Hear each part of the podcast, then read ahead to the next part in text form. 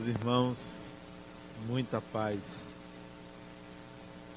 Creio que a maioria de nós já deve ter se perguntado qual é a sua missão na Terra, ou o que é que veio fazer aqui, qual é o sentido da própria vida. Uma pergunta ampla que merece, portanto, muitas respostas. Arriscar-se-ia a cometer um equívoco quem tivesse uma resposta única. Muito se tem a fazer, cada encarnação é um período precioso da evolução do espírito. Muito se pode aproveitar tanto na encarnação quanto quando desencarnados. O espírito nunca cessa de evoluir. Quando você se perguntar qual é o sentido da sua vida, o que, é que você tem a fazer aqui, o que, é que você veio fazer aqui, divida a resposta em áreas em setores da vida. Particularmente, eu divido as respostas em quatro áreas, em quatro partes. Três são comuns: corpo, mente, sociedade e espírito. Essas quatro partes merecem um detalhamento. Mente, corpo e espírito são as três mais conhecidas e eu incluí sociedade. A primeira área onde você vai buscar as respostas é a área corporal, o seu corpo físico, esse corpo físico. E se estiver desencarnado, o seu corpo espiritual. Quando encarna, então essa área denomina-se corpo físico, que é na realidade tanto o corpo físico quanto o corpo espiritual, uma exteriorização do ser espiritual ou da consciência do ser espiritual. Como estamos encarnados, então vamos tentar nos perguntar e responder o que viemos fazer aqui, considerando apenas o corpo físico, considerando esse corpo físico. É, no, é natural e é notório que vejamos o corpo como algo perecível. Nasce, desenvolve-se, tem um clímax ou um apogeu tem um declínio da vitalidade e vem a morte. O corpo tem um ciclo, um ciclo de idades. Cinco anos, dez anos, quinze anos.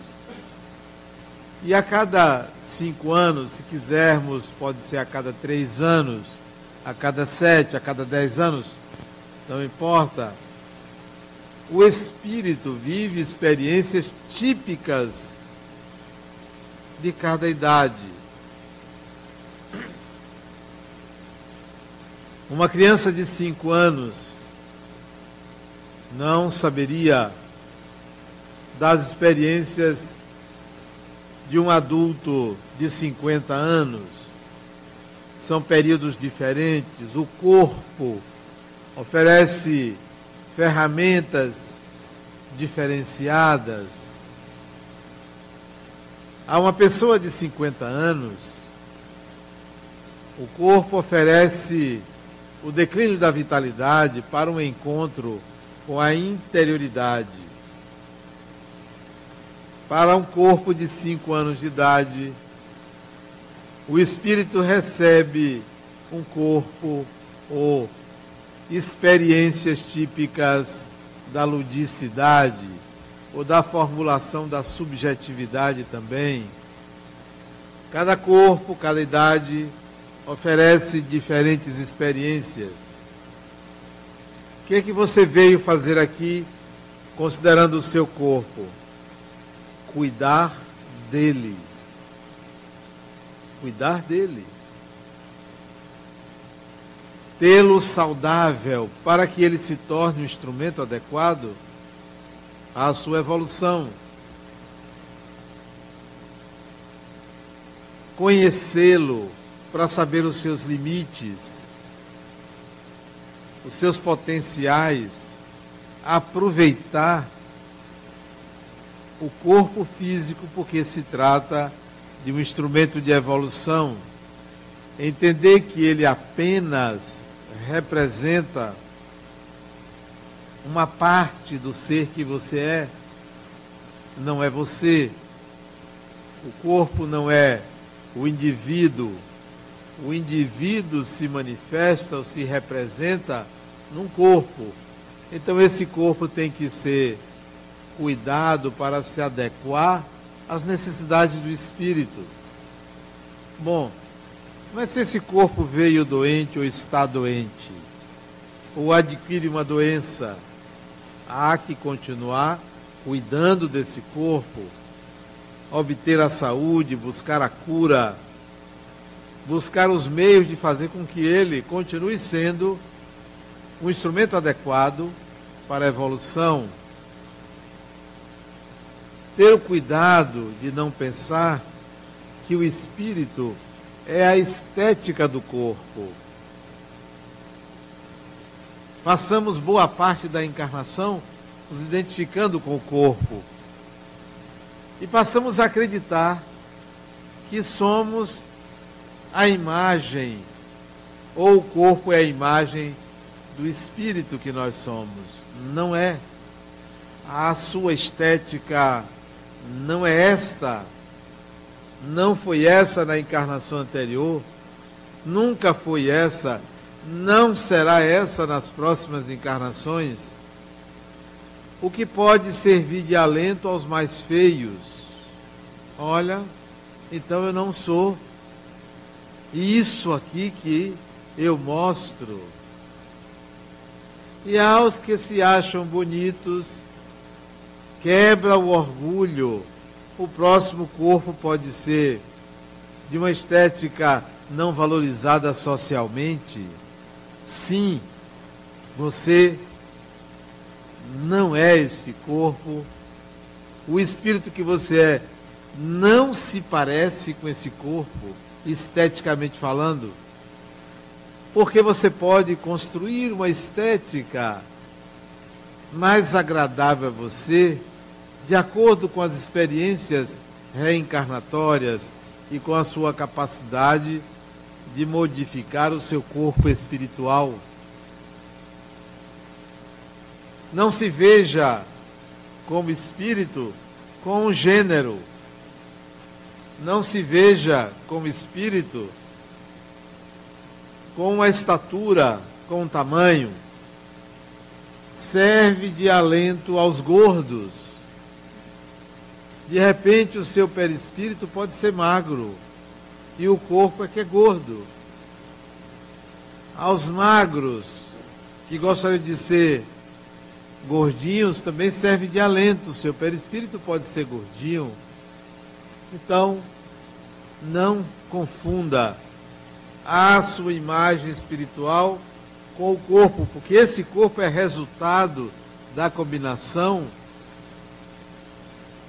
de genes maternos e paternos muito raramente vai ser diferente dessa combinação.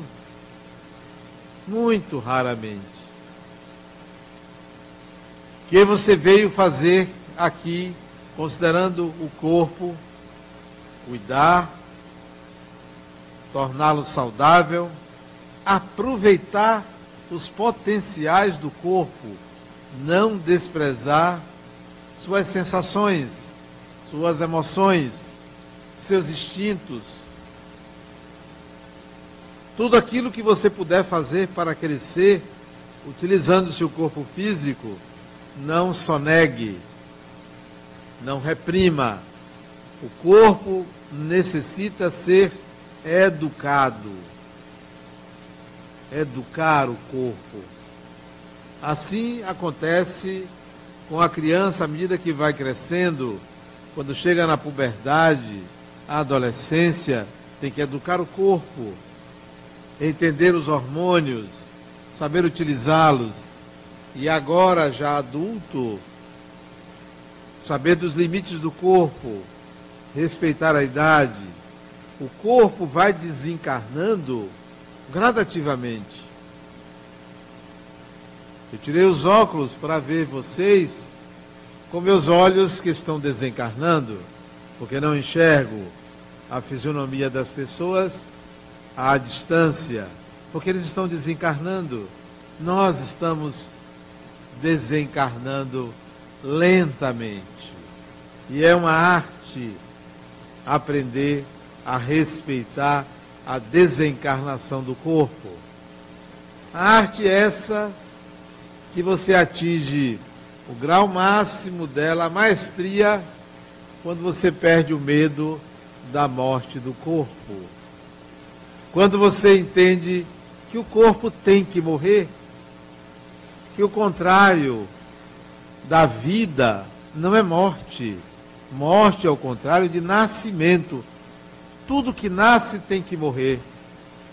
Como o espírito não nasce numa encarnação, é o corpo dele que nasce, o espírito não morre. Vive sempre.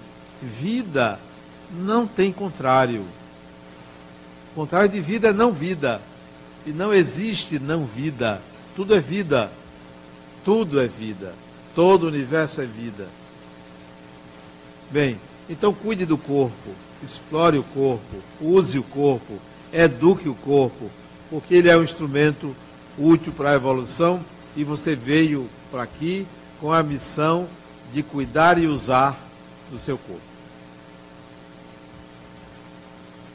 O segundo campo, a segunda área que cabem respostas à pergunta: o que, é que eu vim fazer aqui? Qual é a minha missão? É a mente. A mente não é o espírito, a mente não é o cérebro. A mente é um aparelho, é um órgão, é uma estrutura que você, espírito, usa, você utiliza a mente. Onde fica a mente? Equivocadamente, a gente pensa que a mente fica na cabeça, por causa dos olhos. Se os nossos olhos fossem nos ombros, pensaríamos que a mente estaria aqui. Onde fica a mente? Quando você fala de você. Quando você diz eu e toca no corpo, que parte do corpo você toca? Quando você diz eu, você faz assim. Você não faz assim eu. Né? Ninguém faz eu. Os mais brutamontes fazem assim, né? Eu. São brutamontes. A mente não se localiza em nenhuma parte do corpo. Ela se justapõe ao corpo. Ela engloba o corpo. O ato de pensar não é um ato cerebral. O cérebro não pensa. O cérebro é uma estrutura orgânica que possui estímulos elétricos. Não tem pensamento. Pensamento é gerado na mente, que transmite numa frequência exclusiva e própria para o cérebro atuar, agir e vice-versa.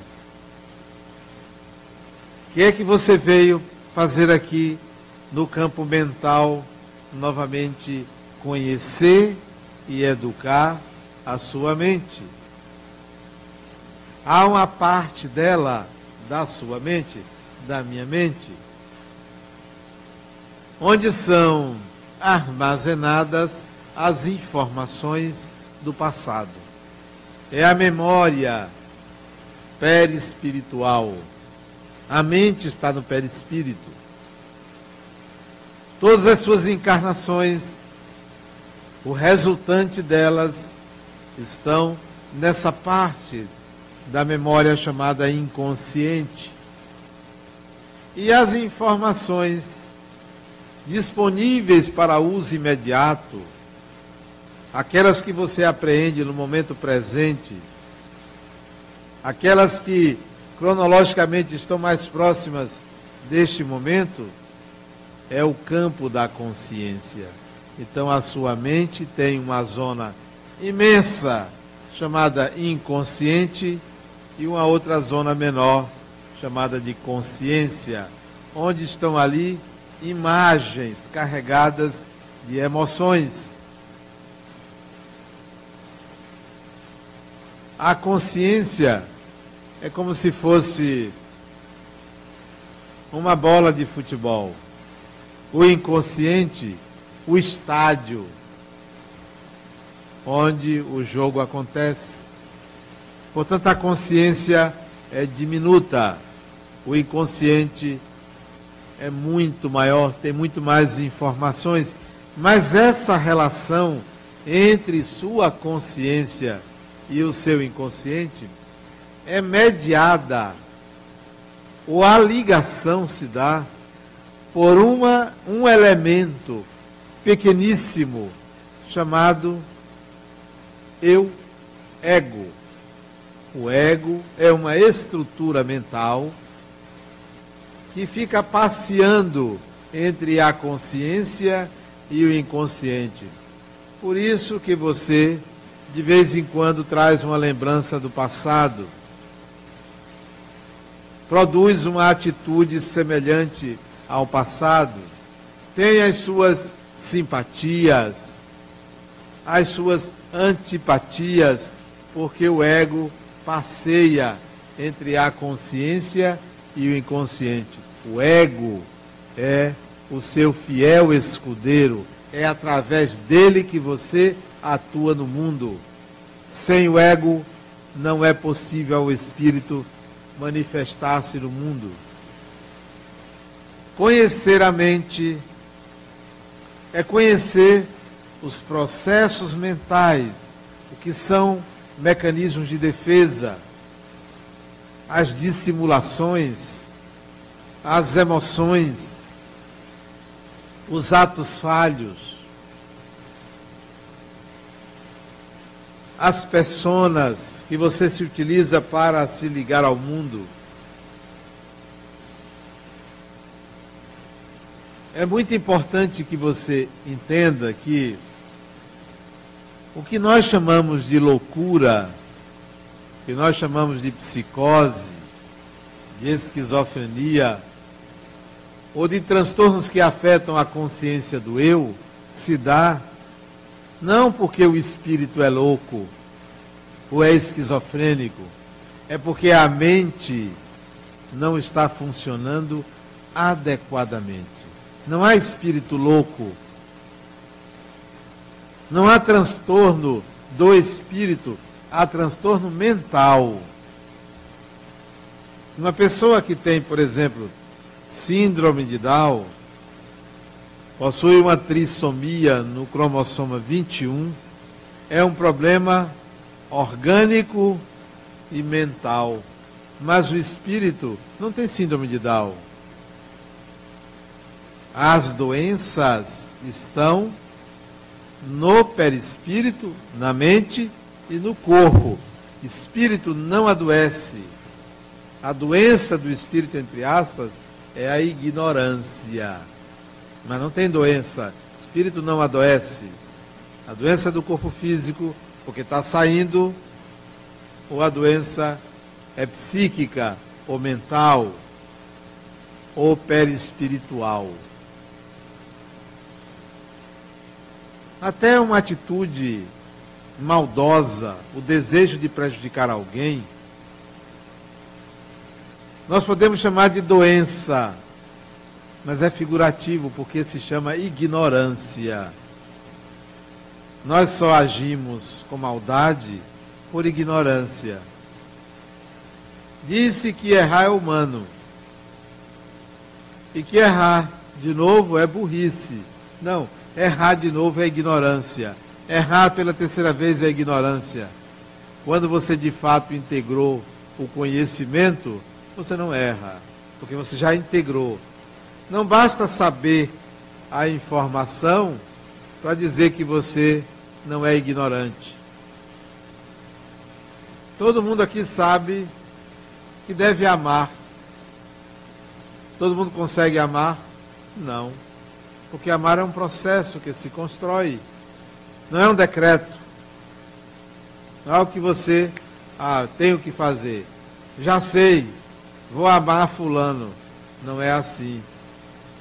É a ignorância a respeito do amor que leva-nos a não instantaneamente amar uma pessoa. Precisamos conhecer o nosso aparelho psíquico, como funciona, para melhor adequá-lo às nossas necessidades. Se não está bom para você aquele comportamento, você quer mudar o comportamento, quando deveria alterar a sua mente. Por exemplo, uma pessoa quer deixar de fumar. Ela começa não comprando cigarro, pensando que estará resolvendo o problema. Ela então resolve não pegar cigarro dos outros. Mas ela descobre todas as vezes que ela toma cafezinho, ela fuma, então ela deixa de tomar cafezinho. Então ela vai tentando mudar comportamento. Não resolve. Por que não resolve? Porque o problema é psíquico, não é físico. Instalou-se no físico, mas antes era psíquico. Quer deixar de fumar? Trate sua ansiedade. Aí você vai deixar de fumar. Quer deixar de usar drogas? Trate a sua ausência de Deus. Porque o usuário de drogas é alguém que está ausente de Deus. A questão é psíquica, não é física, não é de comportamento. Quer mudar de atitude? Mude de disposição. É a disposição que tem que ser mudada e não apenas a atitude. Tudo isso é pelo conhecimento da mente. A mente é que gera comportamento. Trabalha a sua mente. Disse que mente sã, corpore sã. Eu digo mente sã, comportamento sadio. Porque vem da mente.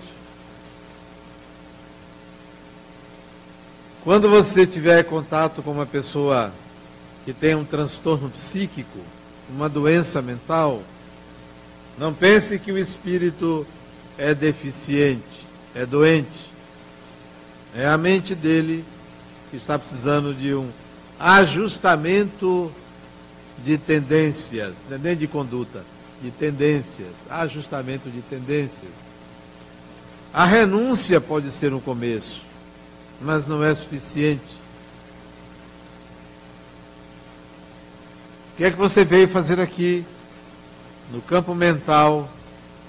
Conhecer a sua mente e educá-la para uso adequado. No campo da sociedade, o que é que você veio fazer aqui? A sociedade é o conjunto de indivíduos, conjunto de pessoas, implica em relações. Relações. Relações interpessoais. Relações com indivíduos. Relações com seus pares. E para isso, você precisa aprender a se relacionar. Diria que grande parte dos nossos problemas se deve à nossa dificuldade de nos relacionarmos, de entender o outro, de aceitar o outro, de compreender as motivações humanas. A maioria não se compreende, então não vai compreender seu semelhante. Quem não se conhece projeta sua sombra no outro. Quem ignora a si mesmo, que não se vê, não se enxerga, vai estar sempre olhando o lado negativo da personalidade do outro, porque não se enxerga, porque não se percebe, não se vê. Viver em sociedade é aprender a estabelecer relações interpessoais. Relacionar-se é conviver. Entender que a sociedade e as pessoas têm papéis, papéis sociais. Quais são os principais papéis sociais? O primeiro papel social chama-se mãe. Primeiro papel social. Papel desempenhado pelo espírito, desempenha o papel de mãe, pai, irmão, irmã. Nasce a estrutura da família, onde ali se vivem papéis. Não pense que ser mãe é um fim em si, é um meio, é uma possibilidade, é um papel, é uma função.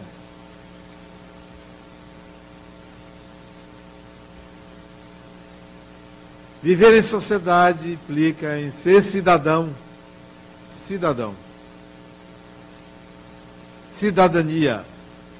Responsabilidade coletiva. Responsabilidade para com o outro, para com o que é público, o que é comum. Como carecemos de cidadania? Como carecemos? A nossa cidade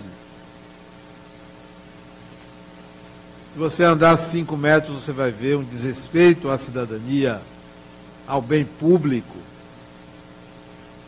Como é que nós vamos merecer um lugar maravilhoso depois da morte do corpo, se o lugar que a gente vive nós maltratamos? Maltratamos.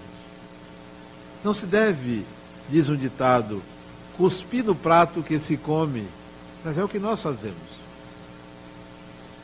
Carecemos de cidadania, de cuidado com a coisa pública, com a sociedade. Para isso, para que a gente tivesse cidadania, a primeira coisa que deveria ser ensinada a uma criança seria o valor do trabalho o valor do trabalho. Educar uma criança para o trabalho. Como? Não é mandando a criança trabalhar, claro, mas dando a ela trabalho para se conhecer através do trabalho. Esse fim de semana, eu estava com um grupo de amigos e um jovem de 14 anos, sentado à mesa, o pai em pé. Meu pai, pega ali um copo d'água para mim. E o pai, eu disse, não, não vá não. Bem assim, não vá não. Não, vou pegar um copo d'água. Não. Um marmanjo desse, 14 anos, você acabou de vir de uma atividade, ele sentado aí, você vai dar água a ele? Não. Diga a ele, meu filho, levante e vá pegar. Mas Adenal é, é só uma cortesia. Uma cortesia que mal educa. Mal educa. Isso é o mínimo. É o mínimo. Dê trabalho à criança. Ensine ela a se vestir sozinha, a buscar os meios desde cedo para a autossuficiência. Como é que você admite numa sociedade pessoas que preferem o seguro-desemprego a um trabalho? Só pode ser uma sociedade doente. Doente. Não, mas eu vou passar ali três meses ganhando dinheiro sem trabalhar. Depois eu vou trabalhar. Doença, chamada preguiça. Doença. Quando o trabalho deveria ser um fator de dignidade. Olha, eu vou ter dignidade. Eu vou estar ganhando porque trabalho, porque produzo. Porque, embora seja um direito, o seguro-desemprego é todos trabalhando para um. Não é justo. Trabalhar. Trabalho traz dignidade. Todo tipo de trabalho, material, espiritual, voluntário, pago, todo trabalho. Quando é que você deve parar de trabalhar? Nem quando o corpo estiver no caixão. Sempre. Nunca parar de trabalhar. Sempre trabalhar. Sempre trabalhar. Sempre estar com a mente ocupada com atividades úteis. Não me refiro ao descanso do corpo, porque o espírito não, não precisa descansar. Não precisa. O corpo precisa descansar. Você precisa dormir. O corpo precisa dormir, porque o espírito não dorme. Não precisa dormir. A divindade gerou o espírito à sua imagem e semelhança, isto é, nunca para de estar em movimento. Deus também é movimento. Então, se movimente, trabalhe. Ah, mas tem o desemprego. Quase 25% da população de nossa cidade está desempregada. População ativa, Salvador. Maior índice de desemprego do país. Aí você diz, não, eu estou nesse número aí. E os outros 75%? São melhores exerça sua atividade da melhor forma possível, você nunca será desempregado. Da melhor forma possível.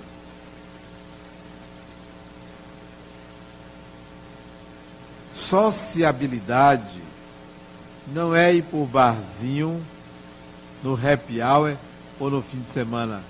É aprender a estabelecer relações sociais baseadas no trabalho. Eu prefiro uma pessoa trabalhando do que uma outra que não trabalha e fica rezando. Vai trabalhar. Quando você trabalha, você reza. Não precisa parar para rezar, não. Trabalhar.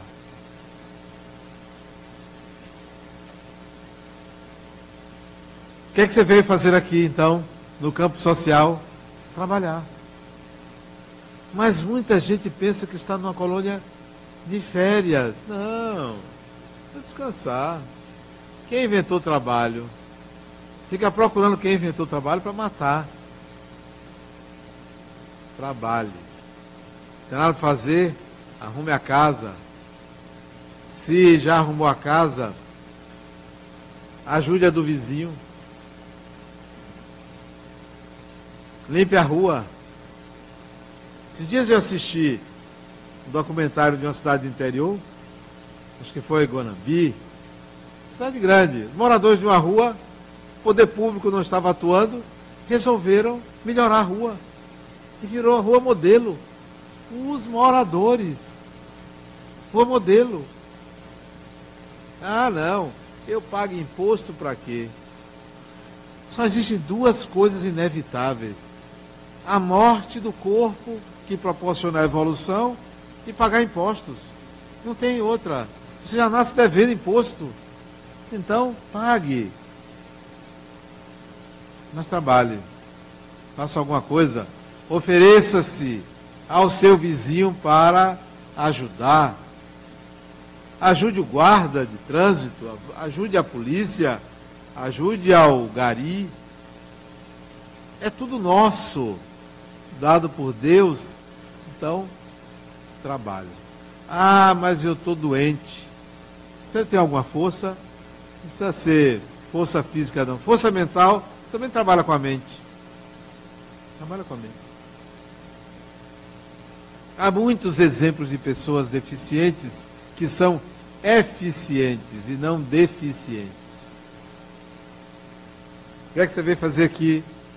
Socializar-se, cuidar da coisa pública, trabalhar, estabelecer relações afetivas, viver em sociedade. Ninguém evolui sozinho.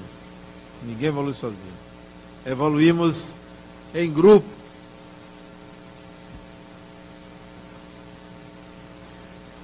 Por que, que essa, esta instituição existe? Voluntários. Voluntários. Não é tarefa de uma pessoa. Quem é que paga essa luz? Alguém aqui paga essa luz? Alguém paga essa luz? Alguém tirou dinheiro para pagar essa luz? Pois são vocês que pagam essa luz. Sabiam disso? porque é paga pelo poder público, porque temos uma escola, porque funciona uma escola pública. E a escola pública usa esse auditório. Então essa luz é paga pelo poder público, portanto, sai dos nossos impostos. Não precisa tirar do bolso de ninguém. Seria um absurdo vocês virem aqui e alguém está pagando isto. Não. Quem está pagando isso são vocês. É um bem público. Então, zelem. Você sabe o que acontece aqui? Pasmem. Se vocês botassem essa, essa cadeira de cabeça para baixo, vocês vão encontrar várias com chiclete preso embaixo. Várias. Porque a gente não zela pelo que é público. Não zela dá um trabalho danado para tirar, para limpar. E outras coisas. As pessoas não zelam, porque não se acha proprietário. Assim, é de vocês. Então, faça de conta que está em casa. Cuide. Assim quando sai na rua. Outro dia eu vi uma pessoa jogar um coco pela janela do carro. Na rua, um coco. Imagina. E era um carro de luxo. Você vê pessoas jogando papel, cigarro, lata, pela janela do carro. Não tem a menor noção de cidadania, respeito à via pública de carro. O que é que você veio fazer aqui? Melhorar essa sociedade. Melhore a sociedade. Não é você só se melhorar, não. Porque melhorar-se é obrigação. A sociedade é dever. Vamos melhorar a sociedade, fazer a nossa parte. Por último, no campo espiritual, respostas. O que é que eu vim fazer aqui? Corpo, mente, sociedade, espírito. Sou um espírito imortal. Você é um espírito imortal. Ah, eu não acredito. Vai dizer você, morra. Morra que você vai ver. Morra. Vai morrer. Todo mundo morre. Quanto a isso, não tem problema. Você vai morrer. E é que você veio aqui fazer como espírito? Primeiro sair do lugar comum, da crença. Ah, não acredito. Ah, acredito. Não, você não precisa acreditar em nada. Porque o crente vacila. Decida. Decida. Não fique em cima do muro dizendo eu acredito ou eu não acredito. Se você me perguntar, Denal, você acredita em Deus? Eu não acredito em Deus. Porque não é uma crença. É um sentimento. Não é uma crença. Não tenho dúvida de um sentimento. Então não é crença, não. Ah, você acredita que existe espírito? Muita gente fica nessa de acreditar ou não acreditar. Eu não acredito, não. Eu sei que existe porque eu sou um espírito. Então não é negócio de crença, não. Ah, eu não acredito em nada. Ok. Então, ah, não acredito em Deus. Ok. Eu não acredito na vida após a morte. Ok. Então você acredita na matéria, né? Então viva como um verdadeiro materialista. O que, que seria um verdadeiro materialista? Alguém que cuidaria muito bem do corpo, não teria vícios. Porque ser materialista não teria vícios. Porque vai valorizar a matéria. Seja uma pessoa educadíssima, porque não vai alterar suas emoções, sua voz. Então, não acreditar em Deus equivale a acreditar em Deus. Eu prefiro nem não acreditar, nem acreditar, mas simplesmente dizer: Eu sinto Deus. Saia do terreno da dúvida e assuma. É igual o outro. Saia do armário, fulano. Está do armário. Está no armário?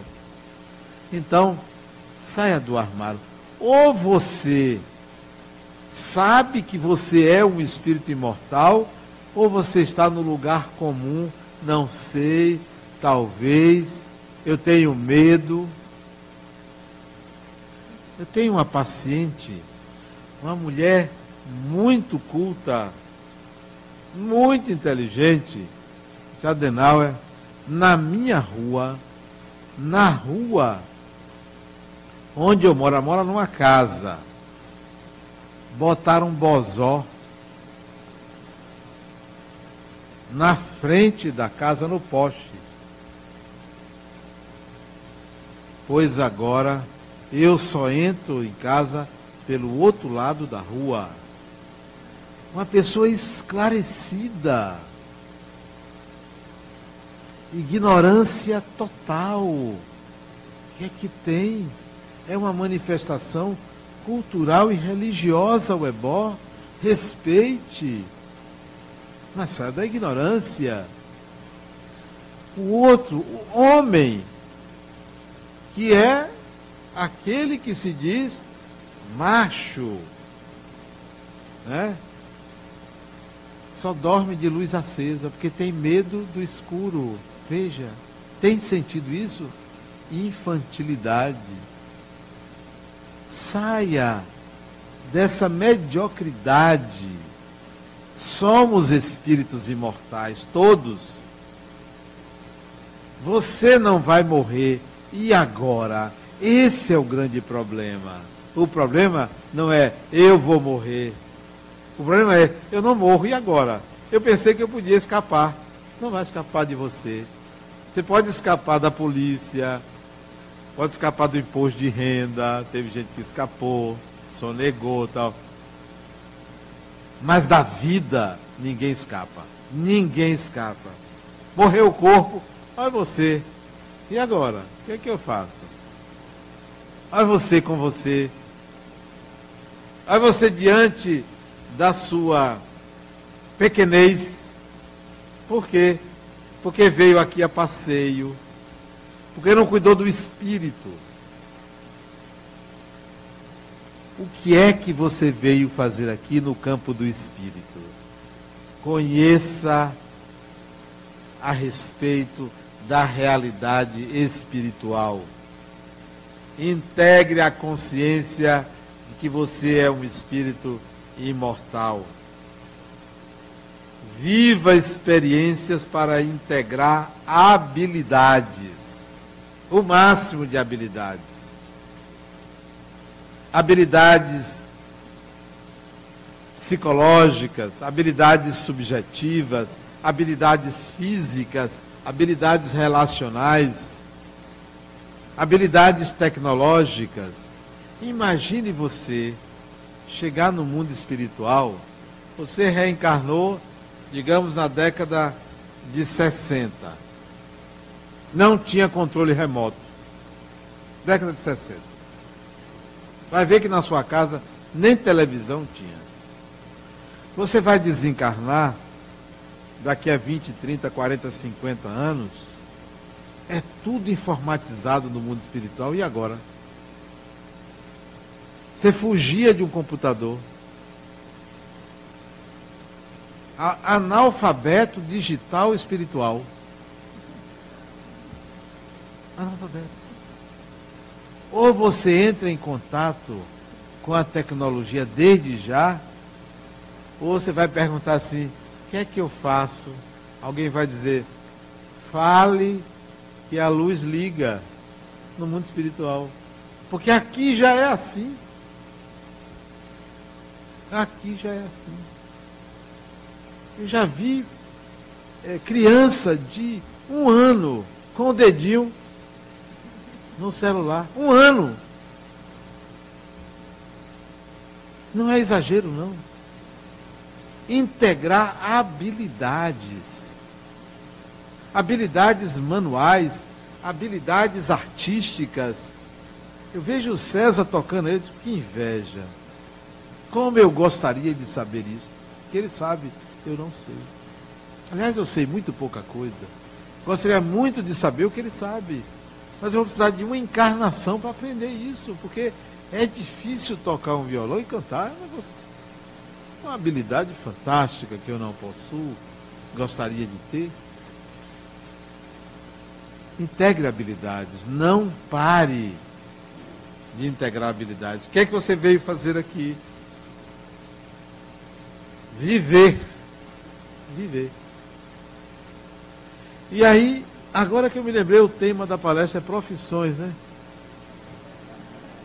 Rapaz, porque tudo isso foi introdução para falar de profissões. Agora que eu me lembrei. E ninguém me lembrou.